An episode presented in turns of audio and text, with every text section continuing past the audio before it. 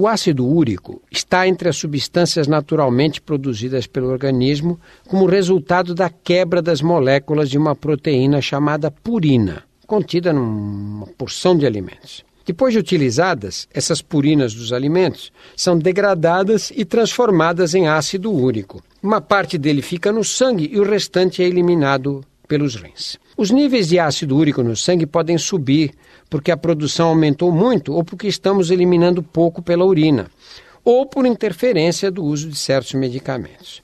Quando os níveis de ácido úrico ficam muito altos, há formação de pequenos cristais de urato de sódio, semelhantes a umas agulhinhas, que se depositam em vários locais do corpo, de preferência nas articulações, mas também nos rins, sob a pele ou em qualquer outra região do corpo. Nos rins, esses cristais são responsáveis pela formação de cálculos renais. O depósito desses cristais de urato nas articulações provoca surtos dolorosos de artrite aguda, geralmente nos membros inferiores, mas pode haver comprometimento de qualquer eh, articulação.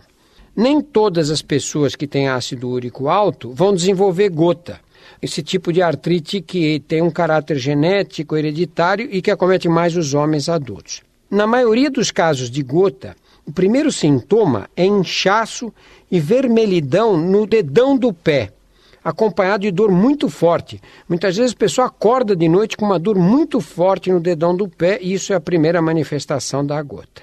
Depois de alguns dias, a crise regride, mas sem tratamento, uma nova crise pode surgir e comprometer as mesmas ou outras articulações. Não há cura definitiva para a gota. Geralmente são indicados uma dieta pouco calórica e medicamentos para diminuir a taxa de ácido úrico no sangue. Durante as crises de gota, devem ser evitados alimentos e bebidas ricos em purina, como a cerveja, carne vermelha, frutos do mar e miúdos, de um modo geral. O consumo de leite e derivados melhora a eliminação do ácido úrico.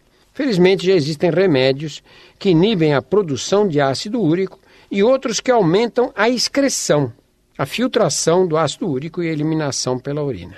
Algumas pessoas precisam até tomar os dois porque têm excesso de produção. E vamos deixar claro que essas descamações que aparecem na palma da mão e na planta do pé não tem nada a ver com ácido úrico aumentado, ao contrário do que imagina o conhecimento popular.